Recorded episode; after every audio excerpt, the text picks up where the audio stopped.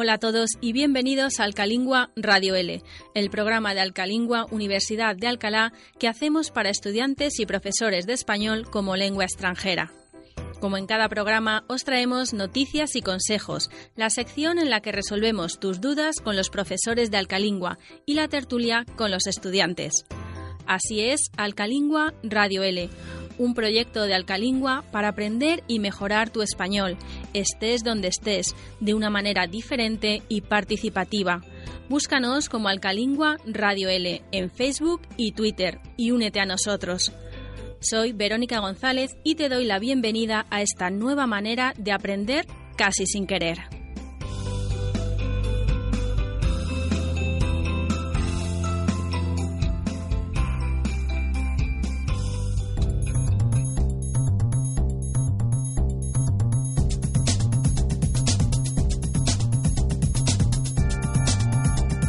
Damos comienzo al programa con las noticias que nos trae Sergio Amate. Hola Sergio. Hola Vero. ¿Cuál es la primera noticia del mes de junio que nos traes a Alcalingua Radio L? Este mes tenemos que hablar de fútbol y de uno de los equipos que ha ganado dos de las competiciones más importantes, la Liga de Fútbol Española y la Liga de Campeones. Seguro que sabéis de qué equipo estamos hablando, ¿verdad? Es un equipo de Madrid que viste de blanco y que celebra sus victorias en la Fuente de las Cibeles. Estamos hablando del Real Madrid. Verónica nos va a contar más cosas sobre el Madrid. Atentos. El nombre completo del equipo madrileño es Real Madrid Club de Fútbol, pero todo el mundo le llama Real Madrid o simplemente El Madrid. Se creó en 1912 y desde entonces ha ganado un total de 116 trofeos entre competiciones regionales, nacionales, europeas y mundiales. Por ejemplo, 33 ligas de España, 19 copas de España, 12 ligas de campeones, 3 copas intercontinentales, dos copas mundiales de clubes de la FIFA y una copa iberoamericana. Estos son solo algunos de los trofeos que ha ganado el Real Madrid en sus 115 años de historia. El campo de fútbol del Real Madrid es el Estadio Santiago Bernabéu. Es el tercer campo más grande de Europa, se inauguró el 14 de diciembre de 1947. Se puede llegar a él en la línea 10 de metro, ya que está en el centro de la capital. La parada de metro se llama Santiago Bernabéu, que es el nombre de uno de los expresidentes del equipo de fútbol madrileño. La equipación principal del Real Madrid ha sido siempre blanca, camiseta, pantalones y medias blancas. Por ese motivo, tanto los jugadores como los seguidores del equipo se llaman blancos. También se les llama merengues, como el postre de color blanco. En 2002 fue el centenario del Real Madrid y se compuso un himno especial que cantó el cantante Plácido Domingo, junto a un coro de 82 personas. El escudo no ha sido siempre el mismo, ha ido cambiando. Actualmente tiene una corona en la parte de arriba y justo debajo de la corona hay una forma circular. Dentro de esta forma circular hay tres iniciales. Una M de Madrid, una F de fútbol y una C de club y de fondo hay una banda azul en diagonal. Todos estos elementos del escudo están rodeados de un borde dorado.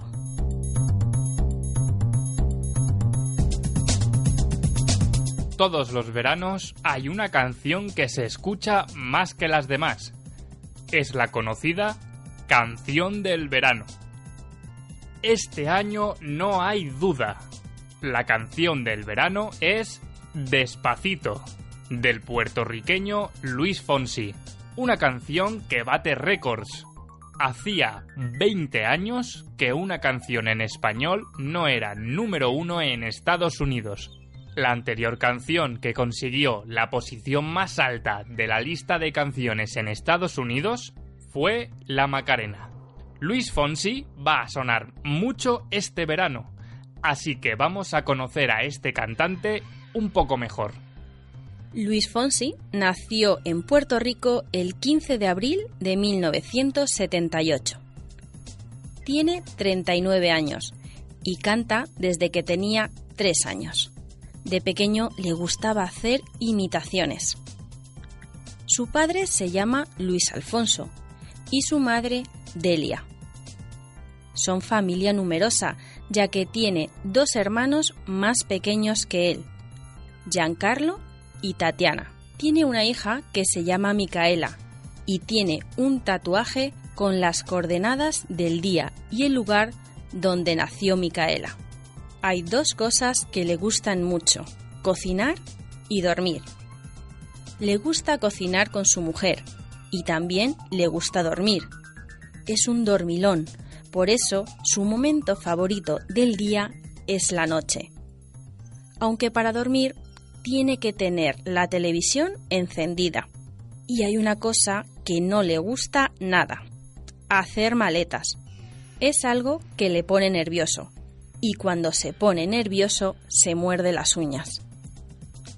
Le encantan los relojes de mano, los colecciona.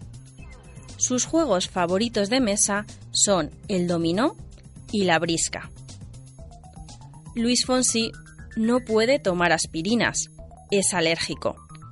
Y tiene un defecto, y es que es muy impaciente.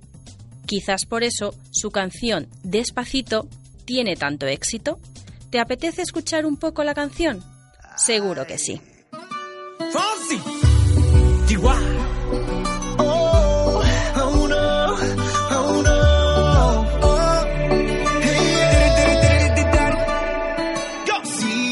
Sabes que ya llevo un rato mirándote.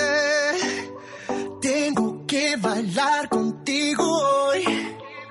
Chihuahua. Vi que tu mirada ya estaba llamándome. Muéstrame el camino que yo voy. Oh, tú, eres el imán y yo soy el metal. Me voy acercando y voy armando el plan. Solo con pensarlo se acelera el pulso. Oh yeah, ya, ya me está gustando más de lo normal. Todos mis sentidos van pidiendo más. Esto hay que tomarlo sin ningún apuro. Despacito, quiero respirar tu cuello despacito. Deja que te diga cosas te acuerdes si no estás conmigo.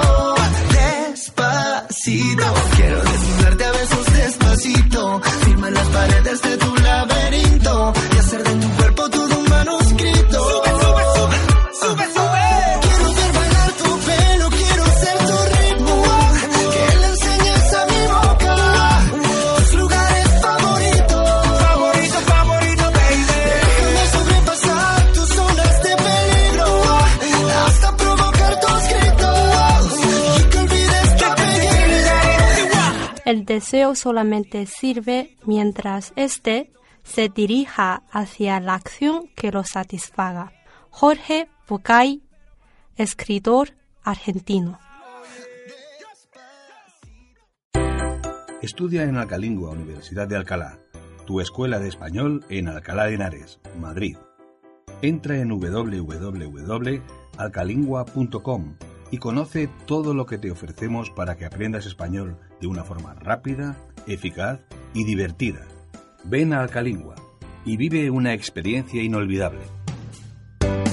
Otra de las secciones de Alcalingua Radio L es la tertulia con los alumnos de Alcalingua. Hoy nos acompaña Nora. Hola. Hola. Y Dulcinea. Hola. Ambas son de China y están estudiando el Diploma de Lengua y Cultura Hispánicas, que es un título propio de la Universidad de Alcalá. Bienvenidas, chicas. Gracias. Gracias. ¿Cuánto tiempo lleváis estudiando aquí en España? Ocho meses. Sí, más o menos. ¿Y las clases qué tal?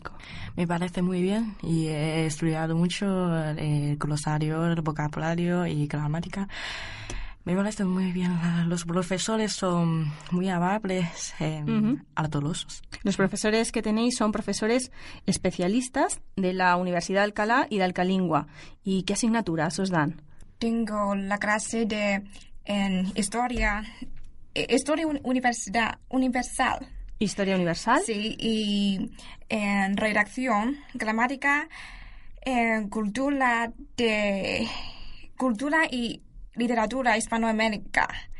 Y además tengo una clase de... No me recuerdo. ¿Qué otras clases tenéis? Ah, narrativa y poesía. Narrativa y poesía. Tenéis las mismas clases, ¿no? Sí, yo también. Este curso está destinado a universitarios, a estudiantes universitarios no hispanos que tienen interés en profundizar en los conocimientos de la lengua y la cultura hispánica. ¿Por qué os interesa a vosotras conocer más sobre la lengua y la cultura hispánica?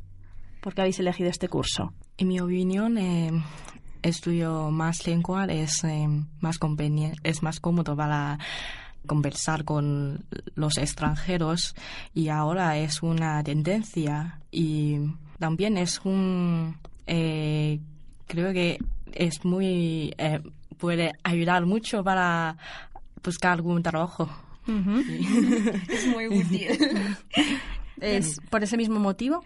Mm, no, a mí solo me gusta em, la literatura y la cultura. ¿Por qué? ¿Qué quieres eh, hacer en un futuro? No sé, todavía, no sé qué voy a hacer, en qué área voy a trabajar, no tengo ni idea. Pero estudiar un idioma diferente es importante, ¿verdad? Sí, porque me gusta en español. Pues espero que también os guste y os interese el medio ambiente, porque es sobre lo que vamos a hablar hoy. ¿De qué parte de China sois? Dulcinea, ¿tú eras de...? Soy de Pekín. De Pekín. Sí. Y... soy de una isla de China. Y soy de Hainan. Que eso está más al sur, ¿no? Sí, más sur. ¿Hay mucha contaminación en, en tu isla, Nora? No, nunca. No tenéis nada de contaminación. Es lo me, eh, el ambiente allí es casi lo mejor en China. Imagino que en Pekín es lo peor. será bastante diferente, ¿no? Sí. ¿Y en qué se nota la contaminación? Sobre todo la neblina, como la niebla pero con humo. En, hay muchos polvos y metal pesado en el aire es un factor muy peligroso para la salud mm. humanitaria. ¿Es en Pekín donde soléis ir con máscaras? Sí, en, especialmente en los inviernos. En casi dos, todos los días tenemos que llevar la mascarilla. Ajá. ¿Y eso es porque hay mucho coche, porque hay mucha fábrica, porque hay esa nieblina? En coche, en calefacción. Y las medida, medidas que toman para, para las basuras. Eh, no tenemos una buena calificación. ¿Qué pasa con las basuras? No, no, no se separa las basuras. Ajá, no se separa. Y eh, se queman juntos. Ah, claro, y eso provoca mucho humo. Sí, pero sobre todo en, en la provincia que está alrededor de Pekín se llama Hebei. En, hay muchísimas fábricas. O sea que la suma de todo eso provoca la neblina. Aquí, por ejemplo, en Madrid también hay algo, no tanto, porque no vamos con máscaras todavía, afortunadamente, que es una cosa que le llamamos la boina negra, que desde aquí, desde Alcalá...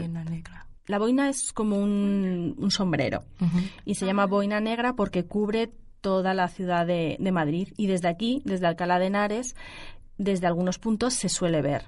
Oh. Y se ve un, como si fuesen nubes negras sobre toda la ciudad de, Madrid. Ah, sí, eh, lo vi una vez en el año pasado, en, diciembre. Sí, hay más o menos tres días. Sí, no hay una fecha concreta, creo, pero también está provocada por la contaminación pues, de los coches, pasa cuando hay mucho tiempo en el que no llueve. Cuando hace frío. Claro, si, si hace frío pero no llueve o no anda aire, pues la contaminación se queda sobre la ciudad. Y las consecuencias de la contaminación y de que no se cuide el medio ambiente, pues esta es una, pero hay muchas más. ¿Qué eh, consecuencias eh, hay, por ejemplo, en, en Pekín? Em, todavía no hay una consecuencia muy, muy, muy obvia, em, pero eso es un factor muy peligroso de cáncer. Cáncer em, pulmonar o pulmón crónica es muy peligroso este factor, e incluso espiral. Claro. Creo que todavía no hay una consecuencia mm, muy clara, pero eh, las década- décadas siguientes serían más grave. Claro, si no lo cuidamos seguramente vaya Sí. a más y más.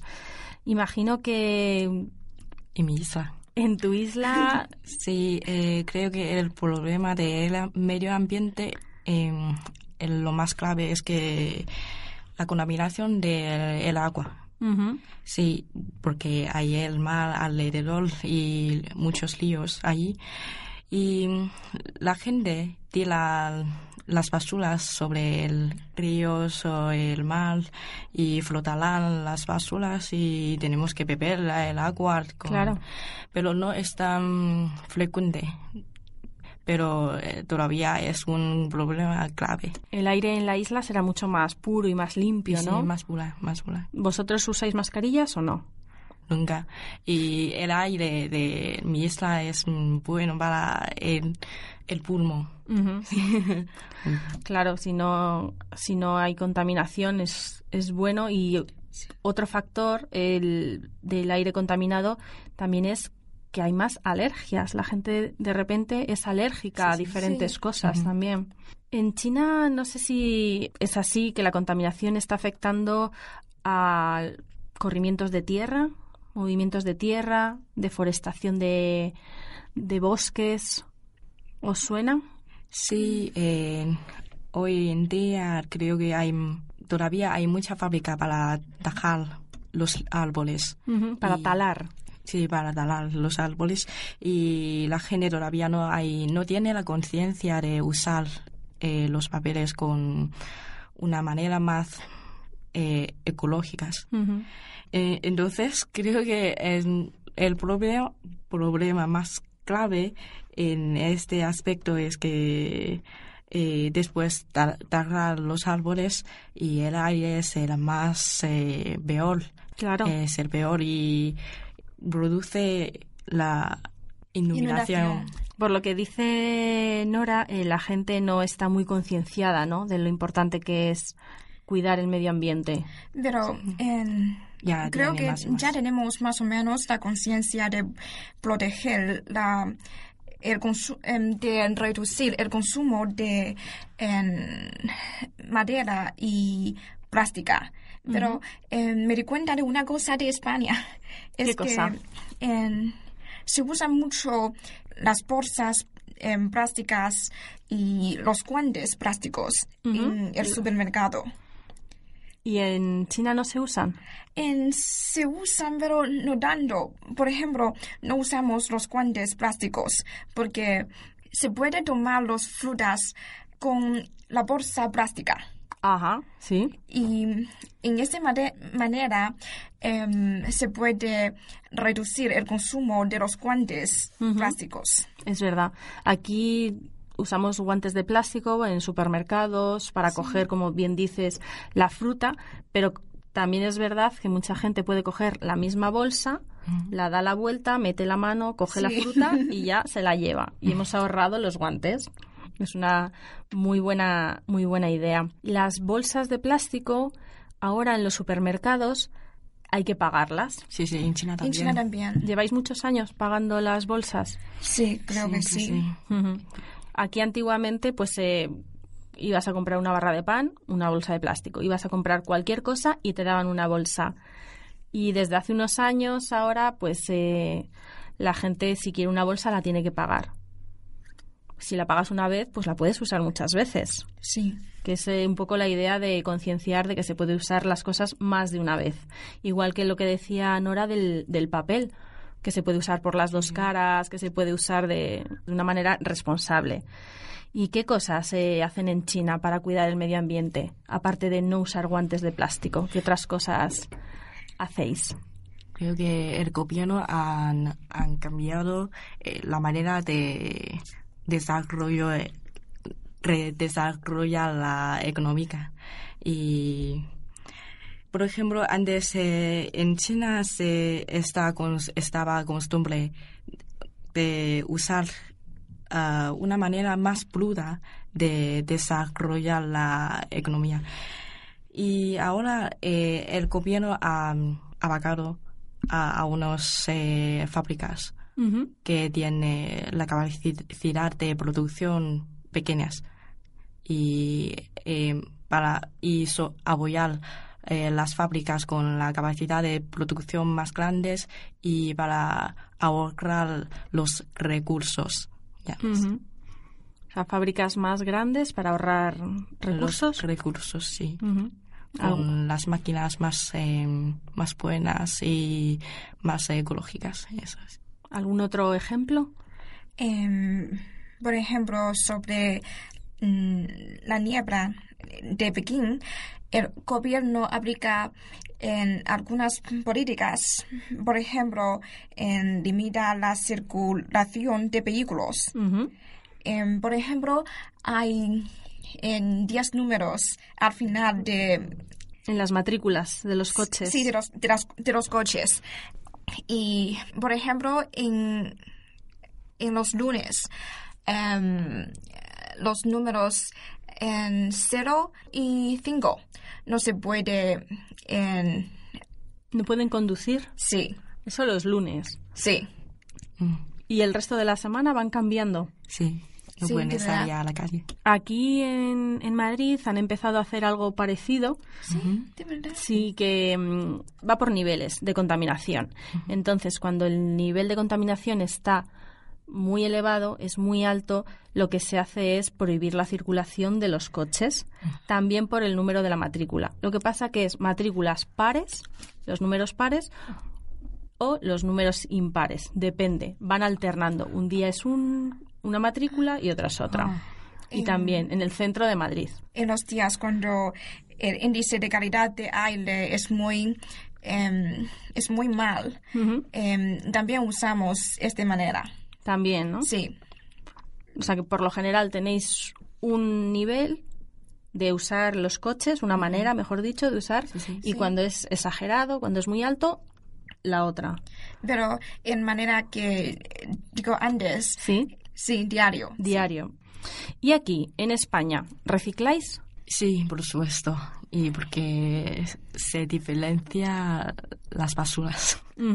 ¿Pero en China también diferenciáis o no? Mm, No, No, tanto. decías que se quemaba todo junto y por eso era lo de la, Y- la nube. Y efectivamente en- por la calle podemos ver eh, las los cubos de basura está diferenciado pero generalmente ah, todavía queda mucha gente no tiene la conciencia de eh, separar sus basuras de papeles de Sí. plásticos ¿Sabéis entonces cómo funcionan los contenedores aquí en España? Si yo os digo el contenedor eh, verde, ¿sabéis qué tenéis que meter en el contenedor verde? Em, para papel Uy, el verde es el de vidrio, botellas, frascos y tarros, pero tarros sin tapones, porque los tapones son plásticos y van a otro contenedor. ¿A qué contenedor va? ¿Sabéis el color? Eh, plástico. Plástico es que amarillo Sí. En el amarillo van los plásticos, que van pues los tapones, los, eh, las latas, los bricks. ¿Y cuál nos queda? El azul. ¿Qué va en el azul? papel El papel, el papel y el cartón, eso es. Hay también otros contenedores en los cuales se puede echar ciertas cosas que no tienen un color definido. Por ejemplo, las pilas. ¿Sabéis que se pueden reciclar las pilas? De hecho, yo creo que en Alcalingua tenéis un contenedor para reciclar pilas. Preguntadlo. Yo creo que, si no es ahora, antiguamente al menos creo que sí que lo había. Y también hay otros contenedores donde se puede reciclar el aceite de cocina, pero no el aceite de los coches. sí Pero claro, para llevar el aceite de cocina desde tu cocina al contenedor, pues lo ideal es que se meta dentro de una botella de plástico tapada y se eche al contenedor. y dónde podemos verlo Normalmente estos contenedores, el de aceite, está cerca del resto de los contenedores. Ah. O sea, si os fijáis la próxima vez, podréis ver posiblemente, no en todas las partes, pero en la mayoría está el contenedor, el de papel, el de vidrio, el de plástico, el de la comida orgánica o basura orgánica y el otro que no conozcáis, acercaros y lo veis. Seguramente que sea el de aceite. Es uno que es más pequeñito, es más bajito. Otra cosa que también se puede reciclar son las medicinas. ¿Medicina? ¿En China se pueden reciclar o Nunca lo no? he oído. ¿No? No. ¿Y el aceite en China se recicla? Tampoco. Mm, creo que no. No. Pues las medicinas, cuando están caducadas, se pueden volver a llevar a la farmacia. Así que si tenéis alguna, no la tiréis a la basura, llevadla a la farmacia. ¿Y dónde podemos tirar la batería?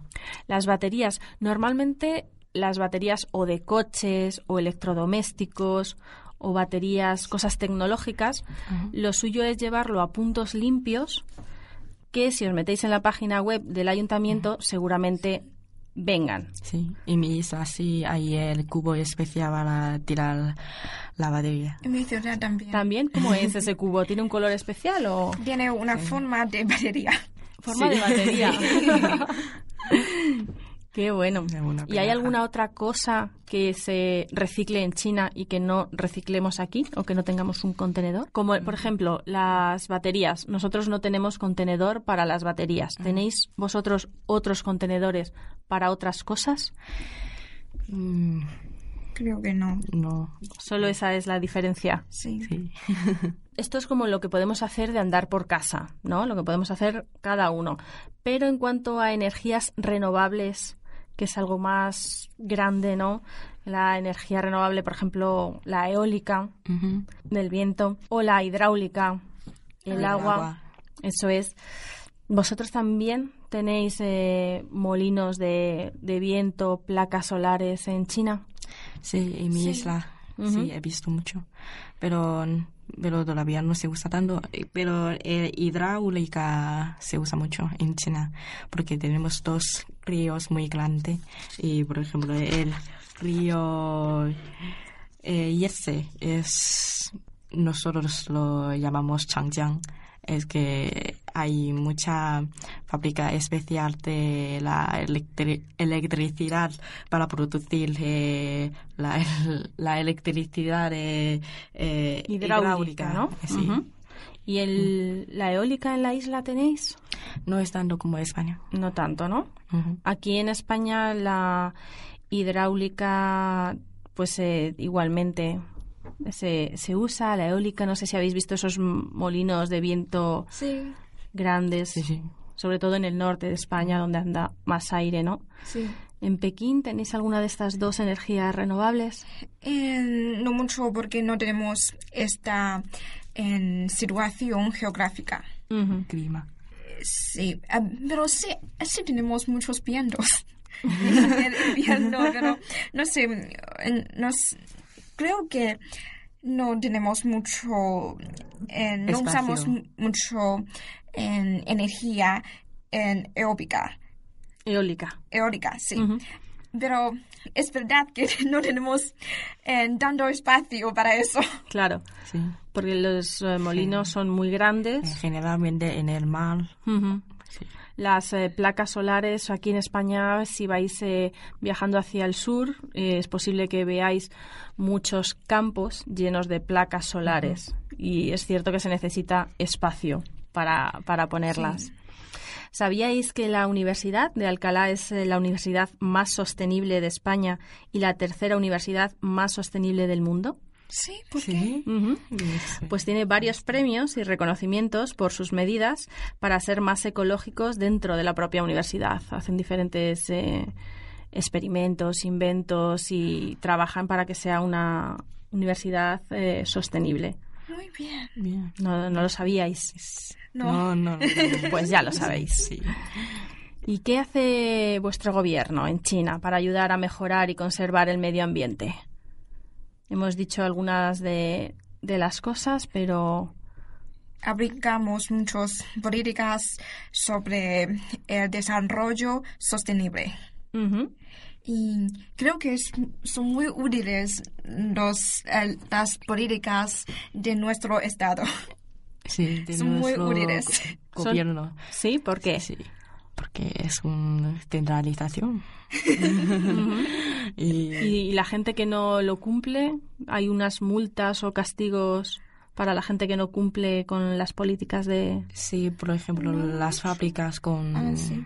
que produce mucho eh, contaminación, mucha contaminación para el eh, medio ambiente y tiene que pagar mucho dinero para su comportamiento.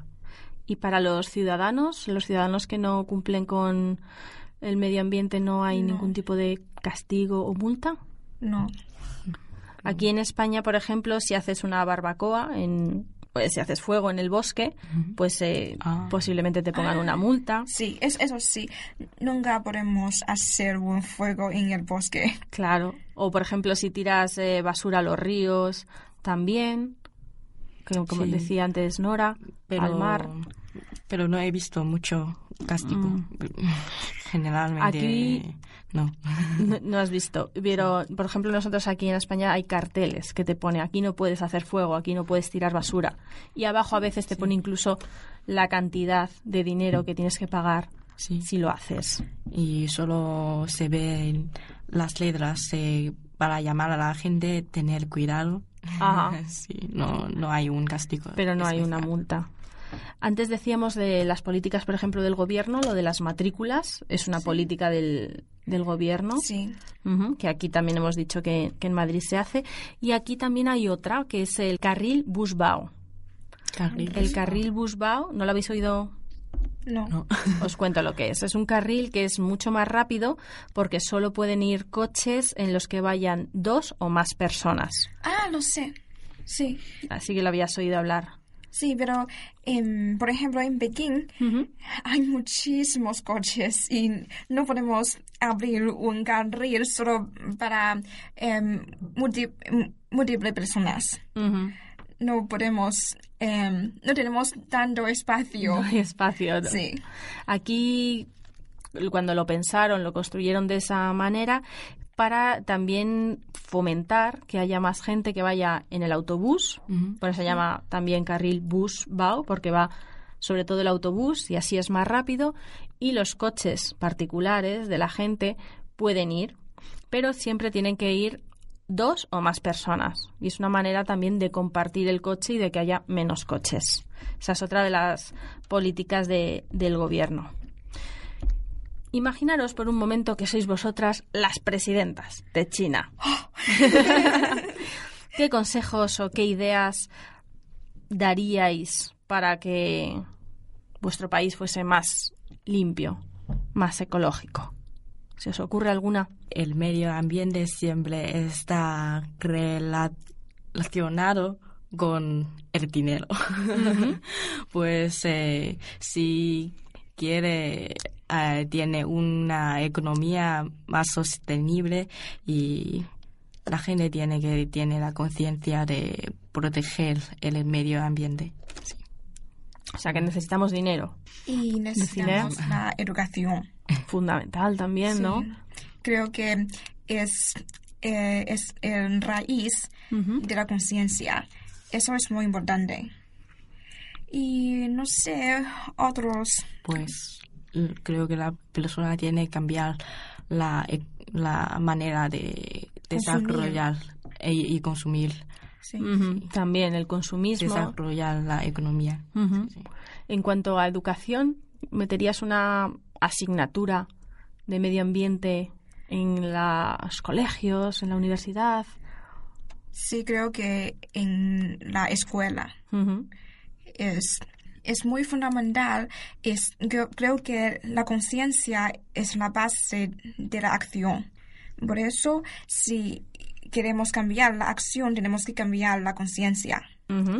Pues la gente tiene que dar mucha atención, más atención a la clase de que para enseñar a los niños cómo proteger los medio ambientes porque cuando yo era una niña la, esta, este tipo de clases siempre está generalmente está cambiado por Ocupado por, Sí. eh, por ejemplo, por literatura o O inglés. matemáticas.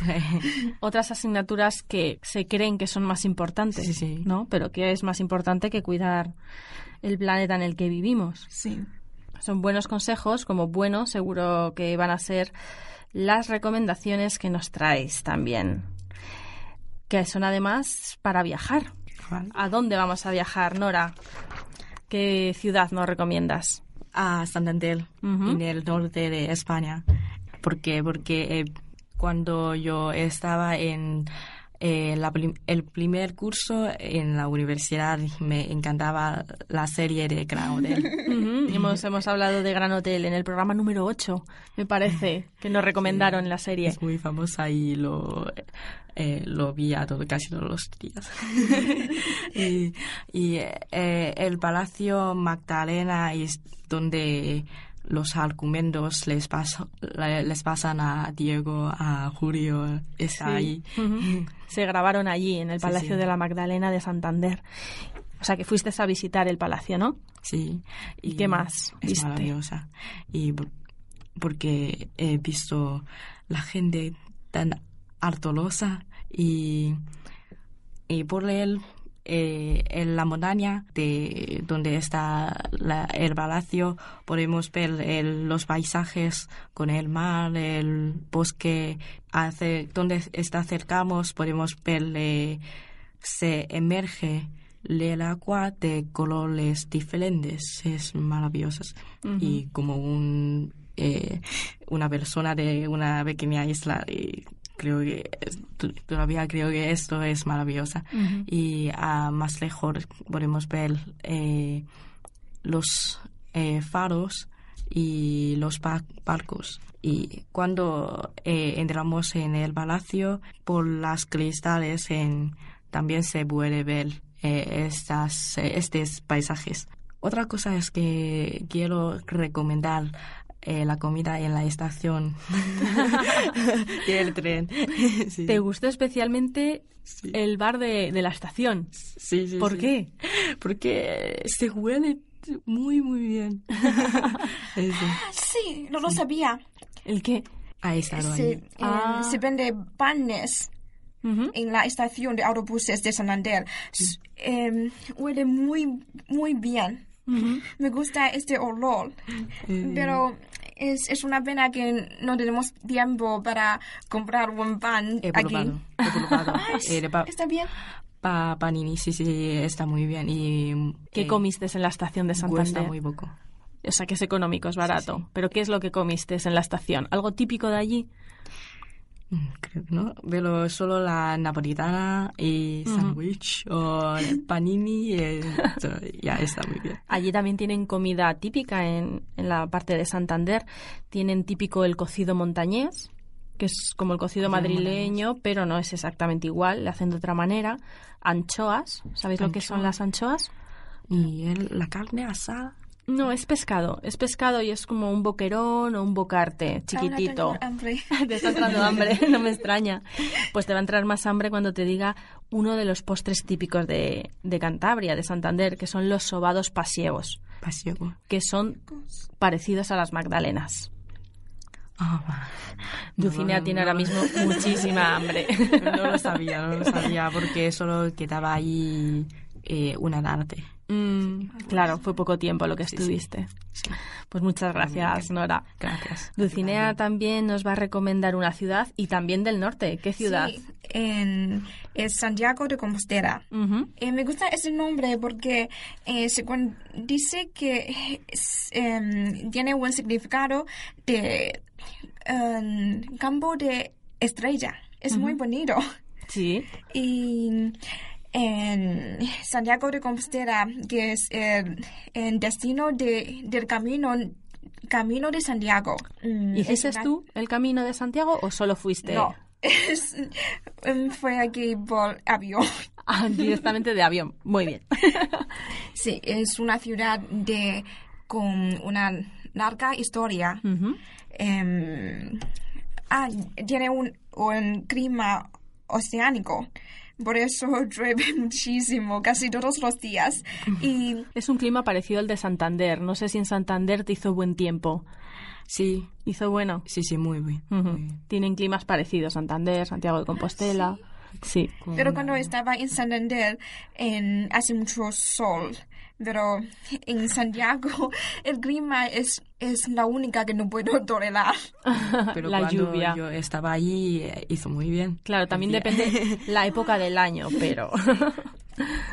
¿Y qué, qué vistes en Santiago de Compostela? En la catedral es muy antigua, de estilo neoclasicismo y creo que un poco de barroco. Y me gusta... Y gótico, ¿Y gótico también? Sí, no, creo. no sabía. un poco, un poco. Mm, ¿Sabéis más que yo? sí, sí. Me gusta mucho la fachada en- de, de la catedral y además, en, eh, además tiene un museo de la catedral. Em, me gusta este museo porque encontramos un anciano que se encargaba de... ¿Lo, lo sabes? Eh, sí, sí, he oído.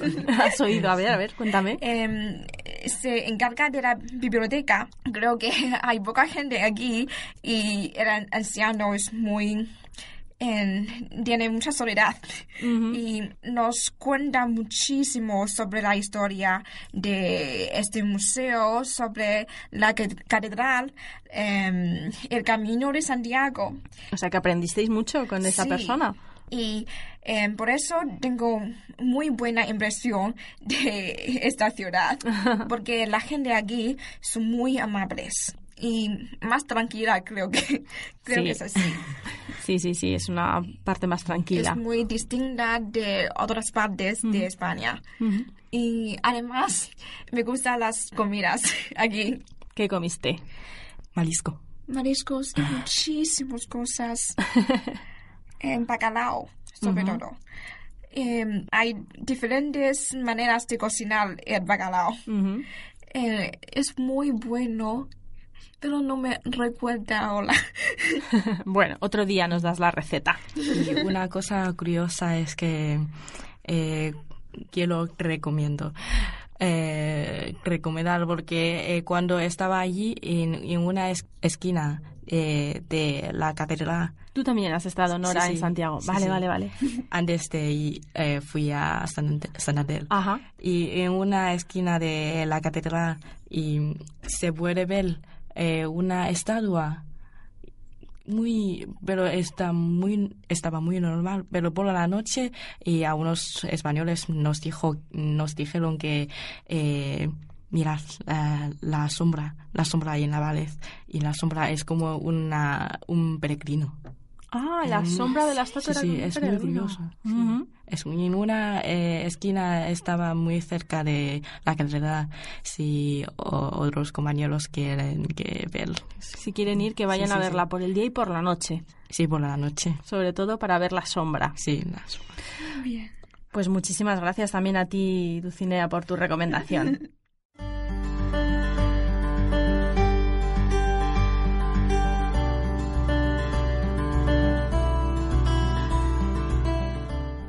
Y antes de terminar, vamos a seguir construyendo nuestro país ideal, con esas otras sugerencias o ideas que nos hacen los alumnos para intentar construir un país ideal, con lo que ellos consideran lo mejor de sus países y lo mejor de España. Esas cosas que los alumnos echan de menos y esas otras cosas que han descubierto aquí y que les gustaría llevarse a su casa. Empezamos con Nora. Nora, ¿qué te gustaría traerte a España? trae de España ese el menú. sí. ¿El menú, algo en concreto o todo el menú? Toda la comida. Eh, todo el menú. Porque eh, creo que es lo que quiero recomendar es la manera de pedir la comida. Porque en China es um, en muchos restaurantes eh, nunca he visto esta manera, pero para la gente quien tiene la, la ¿Cómo eh, es en China? la, solo pedir la comida por la carta. Sí, Ujú. ya está. Y siempre tenemos que pensar mucho. Pero el menú es muy cómodo. para la gente quien siempre pesa mucho y vale, tiene menú- la dificultad de elegir las cosas. El menú te refieres a que aquí en España, si vas a un restaurante, hay tres o cuatro platos de primero, tres Sí. o cuatro Sí, platos sí, de sí. segundo, y en China es todo junto y mezclado Sí, sí. y muchas más cosas, ¿no? Mezclar qué, qué quieres eh, pedir, eh, pedir. Pero tenemos, eh, por ejemplo, el plato frío y el plato caliente y sopa o algo así. Ujú. Y además en China os, os sirven todos los platos a la vez. Eh, Mm, creo sí. que el plato frío va primera porque es más fácil de, de cocinar. Ah, Y otra cosa depende del tiempo. Claro, te sirven primero uno, terminas luego el otro, terminas No. el postre. No. En España sí. Así. Claro, y eso es lo que quieres llevarte. Eh, sí, recomendar eh, ahorrar el tiempo para pensar. Para pensar. Y eso también es muy difícil para eh, la gente que, que quiere tomar una foto Ah.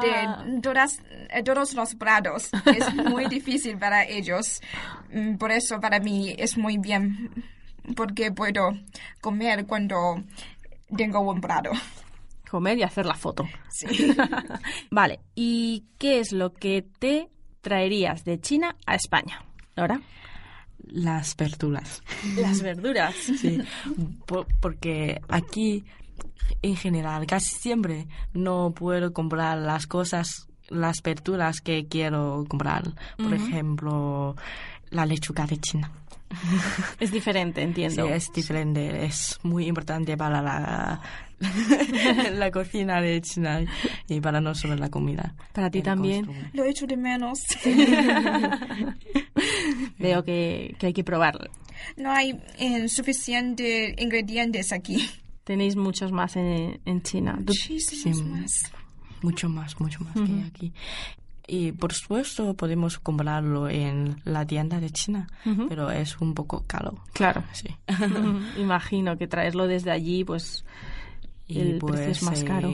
espero que algún día haya al- alguien plantee más verduras en España, por ejemplo, la lechuga de China. Creo que eh, España tiene la, el clima.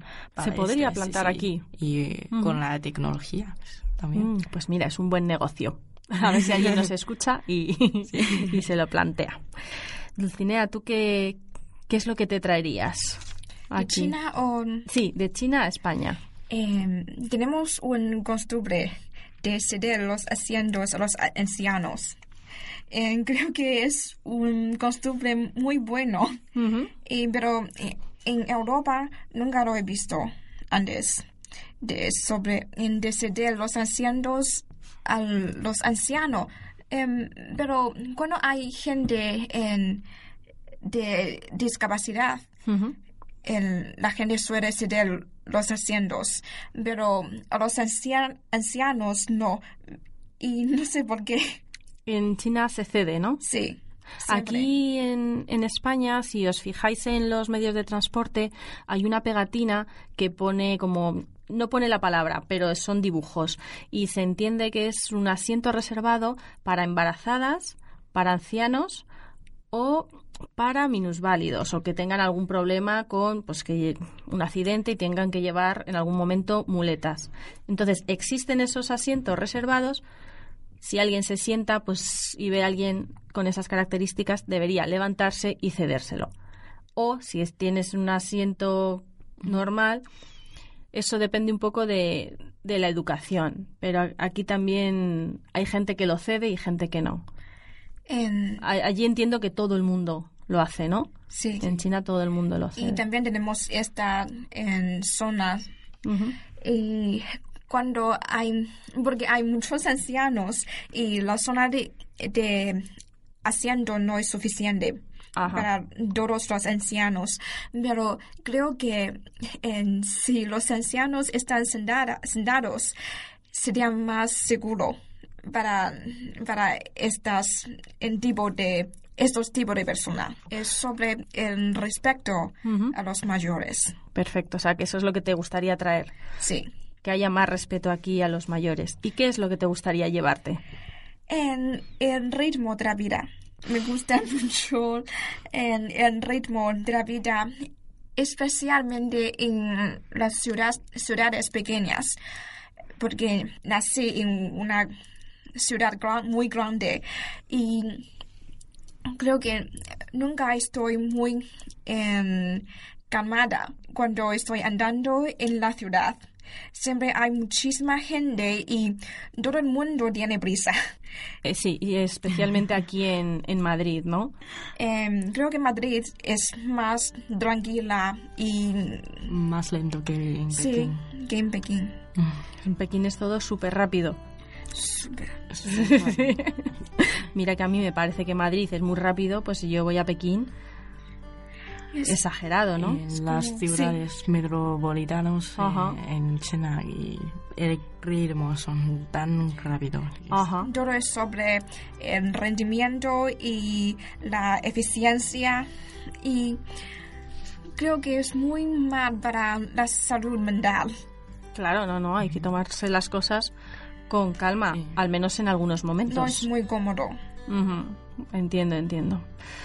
Pues eh, ya poco a poco vamos construyendo nuestro país ideal con todas vuestras aportaciones. Muchas gracias, Dulcinea. Gracias. Gracias, Nora. A ti también. Gracias a las dos por participar en Alcalingua Radio L.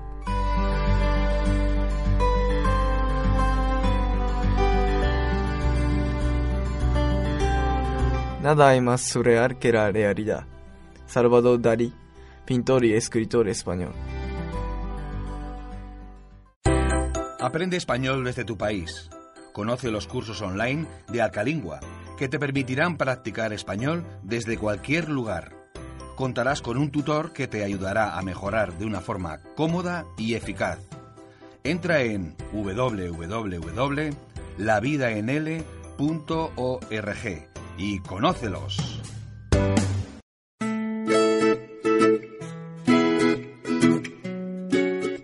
En la sección de consejos de Alcalingua Radio L vamos a daros 10 consejos para ser más felices. ¿Verdad, Sergio? Sí, así es. Os vamos a dar 10 claves para alcanzar la felicidad según los psicólogos. 1. La felicidad está en nuestra cabeza. Eso es. Por eso hay que evitar los pensamientos negativos. Es imposible ser feliz si nos decimos cosas como no sé, no puedo, no valgo. Hay que repetirse todo lo contrario. Sé, puedo y me lo merezco. 2. Para ser feliz hay que mejorar la autoestima. La autoestima es la manera que tenemos de valorarnos a nosotros mismos. Si no nos valoramos nosotros mismos, ¿quién lo va a hacer? Así que para mejorar la autoestima hay que empezar por aceptarse a uno mismo. 3. Es muy importante la gente que te rodea. Estamos todo el día rodeados de gente. En clase, en el trabajo, en la calle, en el gimnasio, en todas partes. Es importante rodearse de buena gente y cuidar mucho a tus amigos y familiares. 4. Hablando de gimnasios, aunque no te lo creas, el ejercicio no es solo importante para el cuerpo, también para la mente. Recomiendan hacer ejercicio tres veces a la semana.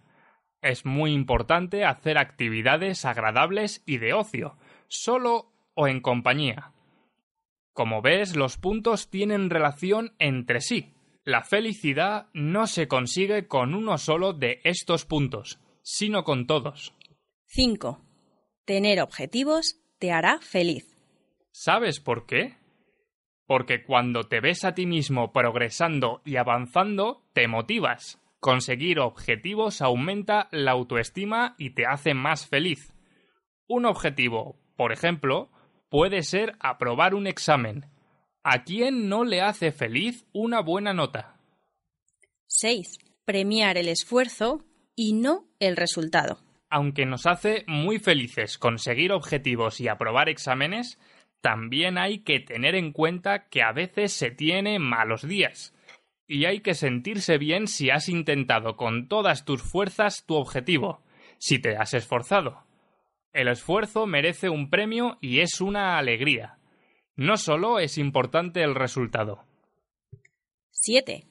Expresar cómo nos sentimos es otra de las claves para intentar ser más felices. Los psicólogos dicen que es bueno hablar de las emociones y de los sentimientos porque eso ayuda a que muchas veces esas cosas que pensábamos que eran tan graves las veamos de otra manera y dejen de preocuparnos. De nuevo vemos lo importante que son las buenas relaciones sociales. ¿A quién le vas a hablar de sentimientos si no es a un buen amigo o a un familiar?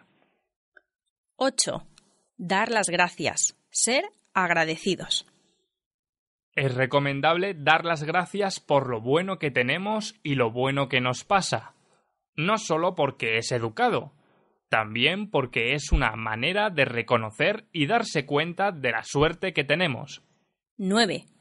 Admitir que hay cosas que duran poco y que tienen un final. No es bueno pensar que las cosas o las relaciones duran para toda la vida. El amor, los amigos, el trabajo pueden terminar un día y no tiene por qué ser necesariamente malo. Los cambios son buenos a veces. Un ejemplo que me gusta mucho, los fuegos artificiales. Duran poco, pero son bonitos. Pues hay que disfrutar mientras duran y no estar pensando en que duran poco tiempo. 10 y última clave para intentar ser más felices. Es importante pertenecer a un grupo. También relacionado con otro punto del que hemos hablado antes. Es importante rodearte de buena gente, familiares y amigos. Además, es importante pertenecer a un grupo para tener la sensación de que aportas algo. Puede ser un grupo de trabajo, un equipo de fútbol o de cualquier otro deporte, un grupo de música, un grupo de gente con un proyecto e interés común. Muchas gracias, Sergio. ¿Qué os han parecido los 10 consejos que os hemos dado para ser felices? No son complicados, ¿no? Intentadlo y veréis que no son difíciles de conseguir. Incluso seguro que muchos de estos consejos ya los seguíais, ¿verdad? A nosotros una cosa que nos hace muy felices es ayudaros con Alcalingua Radio L y leeros en nuestras redes sociales, tanto en Facebook como en Twitter.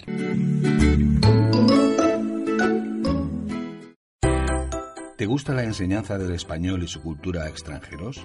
¿Quieres ser un profesor competente, dinámico e innovador? ¿Quieres obtener un título oficial? En la actualidad hay una gran demanda de profesores de español en el mundo. Conoce el máster universitario en enseñanza de la lengua y la cultura hispánicas para profesores de primaria y secundaria de la Universidad de Alcalá. Este máster semipresencial te permitirá obtener la formación que necesitas de una manera integral, flexible y eficaz. Si en el programa número 13 hablamos de expresiones con comida, en esta ocasión vamos a hablar de expresiones con números, con Cecilia de Santisteban. Hola Cecilia. Hola. ¿Cómo vamos a explicar las expresiones con números en esta ocasión? Pues vamos a representar conversaciones muy cortas en las que aparece una de estas expresiones con números. Los oyentes tienen que intentar escribir la expresión que utilizamos. Así que una vez más, coged papel y lápiz ¿Estáis preparados? Vamos a empezar. Oye, mira, allí está Juan. ¿Ah, sí? No sé, no llevo gafas, así que no veo tres en un burro. Mm, ¿Cuál es la expresión? No ver tres en un burro. Eso es. Esto significa ver fatal, no ver nada. Vamos a por otra expresión. Oye, ¿no crees que deberíamos preguntar a María qué opina ella sobre este tema? Uy, con María seguro que no tenemos ningún problema podemos decidir nosotras y luego se lo decimos. Total, ya sabes que a ella lo mismo le da 8 que 80. A ver, ¿cuál es la expresión con número? Lo mismo da 8 que 80. O da igual 8 que 80. A ver, pues si pensamos un poco, si a alguien le da igual que haya 8 de algo u 80, significa que le dan bastante igual las cosas. Así que esta expresión se usa para indicar eso, que a una persona le da lo mismo todo. Pues a nosotros no nos da lo mismo todo y queremos que sigáis aprendiendo más expresiones. Vamos a por la quinta expresión. Uy, estoy agobiadísima. He empezado el nuevo trabajo y además este mes tengo cinco exámenes. Venga, ánimo. Ya sé que ahora estás muy estresada, pero no hay mal que 100 años dure. Pronto acabarás los exámenes y estarás más tranquila. Y en este caso, la expresión con número es... No hay mal que 100 años dure. Creo que esta está bastante clara. La utilizamos cuando queremos consolar a alguien que tiene un problema. Es una forma de decir que ninguna situación negativa dura siempre, que todo lo malo pasa. Sexta y última expresión. Hmm, no sé qué le pasa a mi móvil. Cada dos por tres se apaga. Uy, yo creo que vas a tener que comprarte uno nuevo. ¿Os habéis fijado en la expresión con números? Cada dos por tres. Eso es, es una expresión muy frecuente en español, que significa con mucha frecuencia. Es una expresión que usamos cada dos por tres. Y vamos a por la última expresión de hoy. Estoy un poco preocupada. No sé si el programa de este mes está tan bien como debería. Quizás deberíamos buscar otros contenidos. No estoy segura de que las noticias vayan a ser interesantes. ¿Qué crees tú, Verónica? ¿Qué va? No le busques tres pies al gato. El programa está perfecto. Seguro que a nuestros oyentes les encantará, como siempre. Seguro. Pues, ¿cuál es la expresión con números? Buscarle tres pies al gato. Vale, esa expresión también es bastante curiosa. Y es que se usa para indicar que una persona está complicando demasiado una situación que realmente es simple. Es algo así como buscar problemas donde no los hay. Bueno, pues para recordar todo, vamos a hacer una actividad. Vamos a decir cinco situaciones y tenéis que usar una expresión con números con cada una de ellas que sea similar a la frase que hemos dicho. Vamos allá. Vale. Uno, No veo nada. ¿Puedes encender la luz? No veo tres en un burro. ¿Puedes encender la luz? 2. Creo que tengo que cambiar de coche. Todo el tiempo tiene problemas.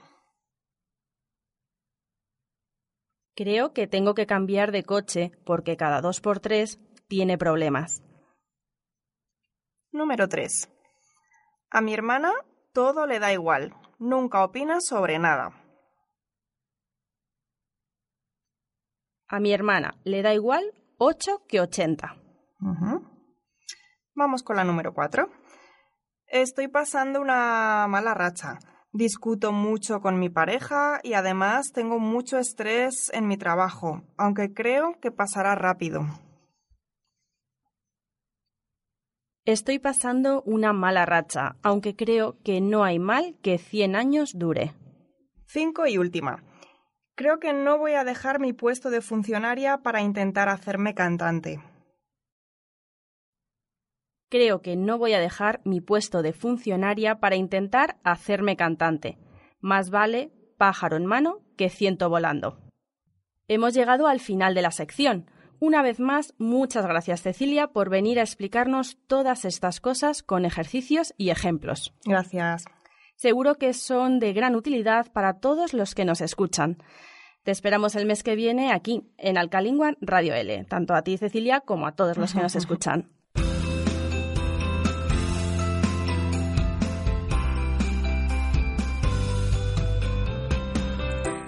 Hemos llegado al final del programa. Volvemos el mes que viene. No dejes de practicar español con nosotros. Todos los programas los puedes encontrar en iVoox. Escúchalos cuantas veces quieras. Ya sabes que cuanto más practiques y escuches un idioma, mejor para que lo aprendas. Y si tienes dudas, pregúntanos. Puedes escribirnos en Facebook y Twitter para comentarnos lo que quieras. Búscanos como Alcalingua Radio L. Síguenos, coméntanos lo que más te gusta o dinos qué temas te gustaría que tratásemos para ayudarte a mejorar tu español. Esperamos que te haya sido de utilidad tanto si eres profesor de español como lengua extranjera como si eres estudiante. Saludos de Sergio Amate y de quien os habla, Verónica González. Os esperamos el mes que viene con nuevos alumnos y profesores de Alcalingua para compartir este rato de radio en el que aprendemos todos.